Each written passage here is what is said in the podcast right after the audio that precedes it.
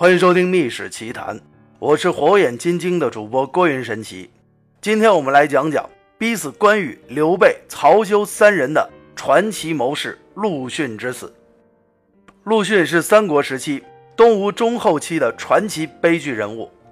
荆州之战，陆逊写信恭维关羽，又是关羽麻痹轻敌，然后他又配合吕蒙，趁机袭击关羽。之后，东吴最后擒杀关羽。陆逊立下了殊功。夷陵之战，陆逊担任主帅，火烧七百里连营，击溃刘备的东征大军。等到刘备退回白帝城，忧愤而死，无奈身亡。石亭之战，陆逊指挥部队击溃曹魏部队之后，曹魏的主帅曹休回国之后居发身亡。荆州之战，东吴占领荆州，三国大势为之巨变。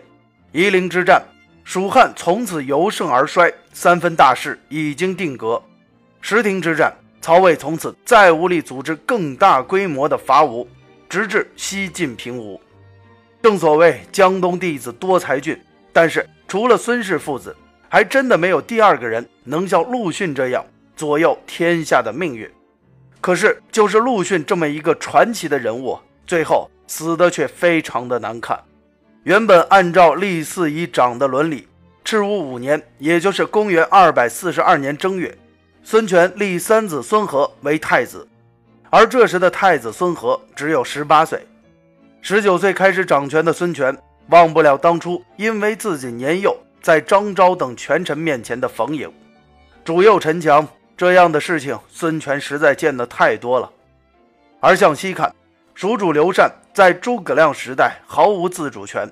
连实习的机会都没有，以至于在诸葛亮死后，也是个行政的低能儿，只能依靠权臣处理政务。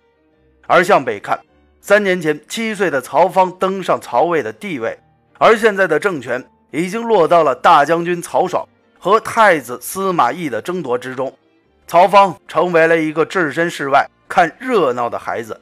那么，在江东，这样的悲剧也会上演吗？孙权恐惧地想到，接下来，孙权的女儿孙大虎告发太子孙和，说他，说他和太子妃的叔叔张成密谋篡位，而这张成正是陆逊的亲家。此时的孙权想当然地认为，这孙和与张成的密谋正是陆逊主导的，因为只有陆逊才有足够的实力。但是之后，虽然孙和篡位一事查无实据。但是从此，孙权就开始戒备陆逊，而此时的孙权早就留好了一手，那就是二公并立。所谓的二公并立，就是在立三子孙和为太子的当年八月里，孙权又封自己的四子孙霸成为鲁王。鲁就是在今天的山东、河南一带，而当时被曹魏控制，孙权却执意要封自己的四子为鲁王。当然，孙权的此举表明的是。自己应该是普天下的天子，可是这孙霸却无法去鲁地做王，于是，在建业就出现了一个鲁公，而这鲁公与太子的东宫所并列。孙权给了鲁公与东宫一样的权利和待遇，导致东宫惴惴不安，鲁公蠢蠢欲动。之后，二宫纷争，江东动荡就此开始。在当年的十二月，江东地区发生地震，在古代。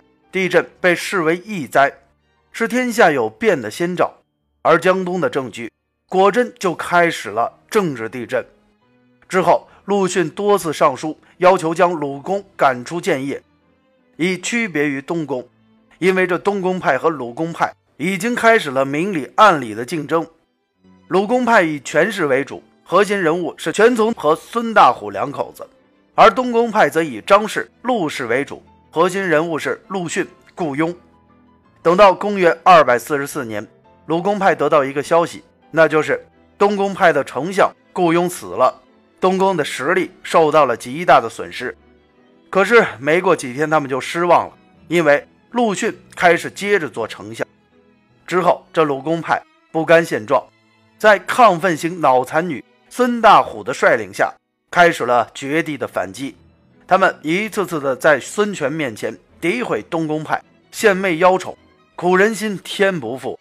渐渐的，孙权就真的有废掉太子的想法。而这东宫派又因为自恃占据先机，对鲁公派很是轻视。权从的次子权继和孙霸格外谈得来，有时留宿宫中。陆逊抓住这件事情，给权从写了一封信，指责权从处事不当。而当时的陆逊在武昌镇守，却对全季夜宿鲁公的事情知道的一清二楚。肯定的是，这东宫派已经对鲁公派进行了间谍活动，而这一点全从懂得，孙大虎也懂得，孙权更是懂得。陆逊作为一个权臣，如此深度的介入了二宫之争，于是孙权恍然大悟，怪不得自己的儿子们你死我活的争斗，原来都是这陆逊的教唆。所以说，此时的孙权不责怪自己的儿子，反倒埋怨是别人带坏了自己的儿子。之后，东宫与鲁公的斗争越来越激烈，甚至都已经公开化了。孙大虎一次次的去他父亲那里说孙和的坏话。说什么太子居然私通外在的守将，真是可怕呀！而孙大虎意中的这个外在的守将，自然是驻守武昌的陆逊。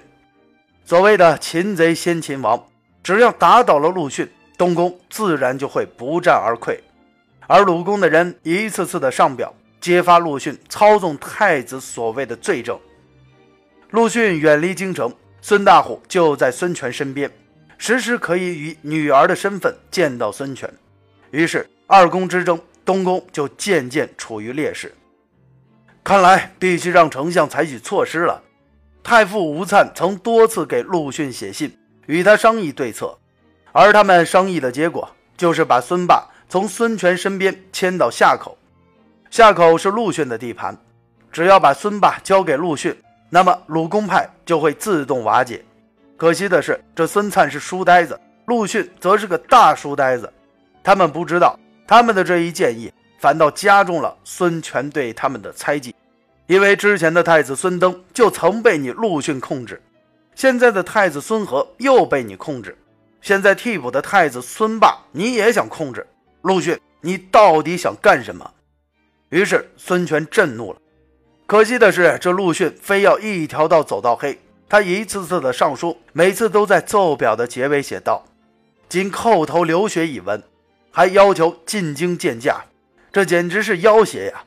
孙权对陆逊的奏表总是眉头紧皱，他总是这么热心我们孙家的事儿，用心不良啊！此时，孙大虎从维护家族利益的角度对孙权说，而鲁公的人也安排人进言说：“陆逊是外将，吴粲是内臣。”他们内外勾结，肯定不止于此吧？于是，在这样的煽风点火下，孙权终于动手了。吴粲被抓进了监狱，而在监狱里，吴粲神秘的死去。之后，东宫的其他主要人物张修、张成、顾谭被贬到胶州，而陆逊的一个叫姚信的外甥也被贬到很远很远的地方了。陆逊是江东四大世家的核心，要动陆逊。就是与盘根错节的世家为敌，孙权也不想付出如此大的代价。可是这孙权怎么也得教训一下姓陆的，给他点颜色瞧瞧。于是这孙权就组织了一个宦官骂人团，让这群宦官带着诏书，轮番的到陆逊家责骂陆逊。这宦官们下三路子了，挨了一刀，他们一辈子都窝火，骂起人来自然是阴阳怪气。专挑下三路的语言骂人，伤不起啊！他们现在是奉旨骂人，而他们骂的人又是丞相，哈哈哈，爽爽爽，真是那个爽！于是这群宦官就将这个六十三岁的陆逊，这个一辈子打败那么多叱咤风云的豪杰，打败了关羽、刘备、曹休，现在贵为丞相的陆逊，组团的责骂。此时已经年迈的陆逊，他内心的不解。不甘、不服、不平，伤心、愤懑、屈辱、绝望，不言而喻。于是，陆逊终于病倒了。在赤乌八年，也就是公元二百四十五年二月，窗边的柳条吐出了第一枚嫩芽，而窗内书生陆逊走到了生命的尽头。据历史记载，陆逊死的时候和诸葛亮一样，家无余财。陆逊二月份去世，四月初夏。本不该有大雷雨的季节，突然有一天却电闪雷鸣，而这雷霆正好击中了宫中的立柱。几天之后，又有雷电击中建业附近的一座大桥的桥营，同时还伴随有地震。而那时的人们不能解释这些极端的自然现象，就说是老天在为陆逊鸣不平。也有人说，江东的根基开始动摇了。而这陆逊之死，就像雪崩一样，孙氏多年经营起来的江东基业真的开始崩塌。二宫之争没有最终的胜利者，孙权既要抛弃被陆逊控制的东宫，也不会选择被权从控制的鲁宫。而最为关键的是。这鲁公遭到了领军人物孙大虎的背叛。在陆逊去世的前两年，孙权第七个儿子，也是最后一个儿子孙亮来到人间，又多了一个弟弟。孙大虎欣喜若狂，因为这个弟弟十分年幼，很好控制。而此时将近七十岁的孙权，听信自己宝贝女儿孙大虎的建议，在赤乌十三年，也就是公元二百五十年。做出了一个非常二百五的决定，那就是废掉了二十七岁的太子孙和，改立八岁的孙亮为太子。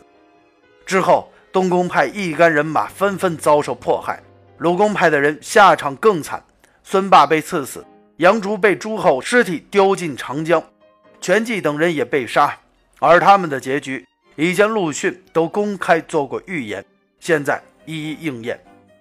而这陆逊。你为何却料不到自己的结局啊？苍天啊！之后叫天，天还真的应了。公元二百五十一年八月一日，突然狂风暴雨数日，连最坚强的松柏树都被刮折了。之后，建业南门的城楼居然被吹倒，城内房屋倒塌无数，洪水泛滥。据历史记载，当时的城内道路积水可达八尺。水中漂浮着无数的死尸，这可不是好兆头啊！十岁不到的孙亮，他真的能够支撑起江东千里的河山吗？此时的孙权才幡然醒悟，他痛苦的叹息：原来陆逊是对的，宣历节中郎将陆抗进宫见驾。这陆抗就是陆逊的儿子，当初他率领五千多人回老家安葬父亲。现在已经是历届中郎将，镇守柴桑，成为了军界的新星。孙权把陆抗找来，在陆抗面前痛哭流涕，深为痛惜地说：“我以前因为听信谗言，有对不起令尊的地方，这都是我的过错。”而说完这些话不久之后，孙权就病死了。人之将死，其言也善。可是孙权毕竟不愿公开为陆逊平反。他对陆抗说：“你把以前我给令尊的诏书全都烧毁吧，千万别让他人看见。”而这些所谓的诏书，就是孙权组建宦官骂人团、辱骂陆逊的脚本。要是不把这些诏书烧了，到了阴间见到陆逊，那么那个书呆子陆逊肯定还会喋喋不休的跟着孙权争论此事。最后的最后，孙权。你终于还是承认自己错了。好了，今天的秘史奇谈就先讲到这里。我是火眼金睛的主播郭云神奇，我们明天的秘史奇谈不见不散。